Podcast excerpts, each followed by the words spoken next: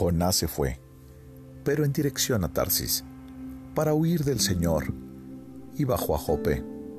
Jonás 1.3 En vez de ir a Nínive para predicar la palabra como Dios le había ordenado, a Jonás no le gustó su tarea y bajó a Jope para escapar de ella. Existen ocasiones en las que los siervos de Dios dan marcha atrás de su obligación. Pero entonces, ¿cuál es la consecuencia? ¿Qué fue lo que perdió Jonás a causa de su conducta? Sabes, lo más valioso que él perdió fue la presencia y el consolador placer del amor de Dios. Cuando servimos a nuestro Señor Jesús como los creyentes debemos hacerlo, nuestro Dios está con nosotros y aunque todo el mundo esté en contra nuestra, si tenemos a Dios con nosotros, oh, ¿qué más da? ¿Qué importa? Pero en el momento en que retrocedemos y vamos tras nuestras propias iniciativas o invenciones, nos vamos a encontrar en el mar sin un piloto. Entonces vamos a lamentar amargamente y nos vamos a quejar, oh Dios, ¿dónde te has ido? ¿Cómo pude ser tan insensato como para huir de tu servicio y de esta forma perder todo el reluciente brillo de tu rostro? Este es un precio muy alto. Permíteme regresar a mi lealtad para que pueda regocijarme en tu presencia. En el siguiente lugar, Jonás perdió toda paz mental. ¿Sabes algo? El pecado destruye el consuelo del creyente. El pecado es el venenoso árbol de upas de cuyas hojas destilan las gotas mortales que destruyen la vida de gozo y paz.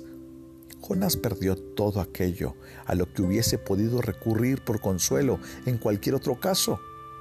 No podía rogar por la promesa de la protección divina, pues no estaba en los caminos de Dios. No podía decir, Señor, me encontré con estas dificultades en el cumplimiento de mi tarea, por lo tanto, ayúdame a atravesarlas. Jonás estaba cegando sus propios actos. Estaba lleno de sus propios caminos.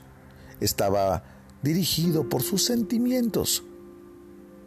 Amado hermano, no juegues a ser como Jonás, a menos que tú desees que todas las olas y que todas las oleadas pasen por encima de tu vida. En el largo plazo, tú te vas a dar cuenta de que es más difícil reunir la obra y la voluntad de Dios que rendirte de inmediato a ella. Jonás perdió su tiempo. Además agregó a su vida sufrimiento, pero después de todo tuvo que ir a Nínive. Es difícil luchar contra Dios. Yo te invito a que hoy te rindas de inmediato. Yo te pregunto, ¿estás haciendo la voluntad de Dios?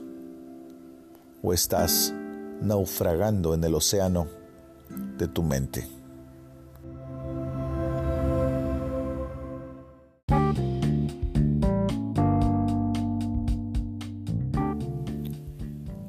Esta es una obra clásica devocional de inspiración diaria por Charles Spurgeon, en la voz del pastor Esteban Reyes, desde Ciudad Juárez, Chihuahua, México.